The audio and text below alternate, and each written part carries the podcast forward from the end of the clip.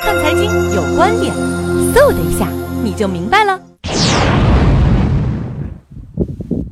天苍苍，野茫茫，有个首富叫老王，开课细说万达史，拼死拼活搞招商，商铺建好没人进，宁可赔钱全砸光。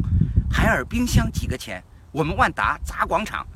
啊，这两天啊，这个王健林关于海尔冰箱的言论火了。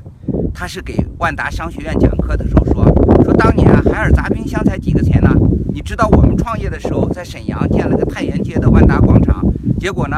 啊，商铺不赚钱，我们宁可赔十个亿，把这个太原街的广场砸了重建。这顿豪言壮语啊，在网上一传播开，没想到啊，没有激起大家的好感。这个海尔官微啊，也出来诉苦，说您知道吗？八五年我们那一台冰箱啊，啊，一个工人两年的工资都买不起。我们七十六台冰箱，对我们海尔来说意味着什么吗？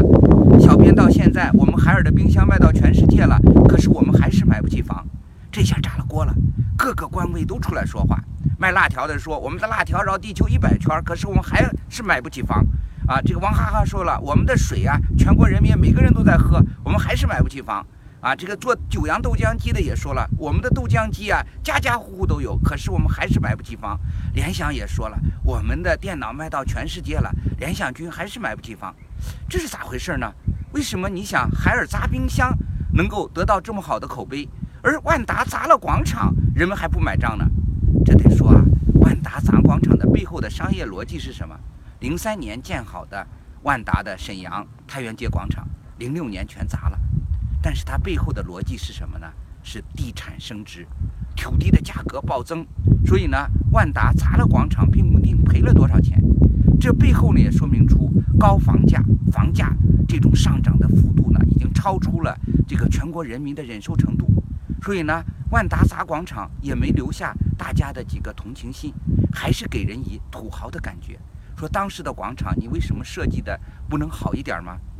那么北方冰天雪地的，谁到户外啊去逛街铺啊？你为什么不能搞一个上盖的建筑物呢？像加拿大的那样的商业地产，人家也是冰天雪地。你看一到冰天的冬天的时候，多温馨啊！所以呢，我们也一定要知道，是商业的逻辑的背后是什么？是人。怎么让人能够和商品和谐的这种相处？人要来使用这个商品，而不是我们现在啊这种房价一味的上涨。上涨的背后是，当大家都买不起房了，那么谁还能吹捧我们的地产呢？当有个教授说啊，北京的啊房价八十万一平米都不为过的时候，这个时候其实这是我们整个商业链条的悲哀。所以呢，我们该了到了反思的时候了。万达砸广场，没有人同情；而海尔砸冰箱，却流芳千古。我是李光斗，谢谢大家。我是在大草原给你讲一个天苍苍，野茫茫，有个首富叫老王的故事。感谢大家收看今天的有观点分享，我们下次再会。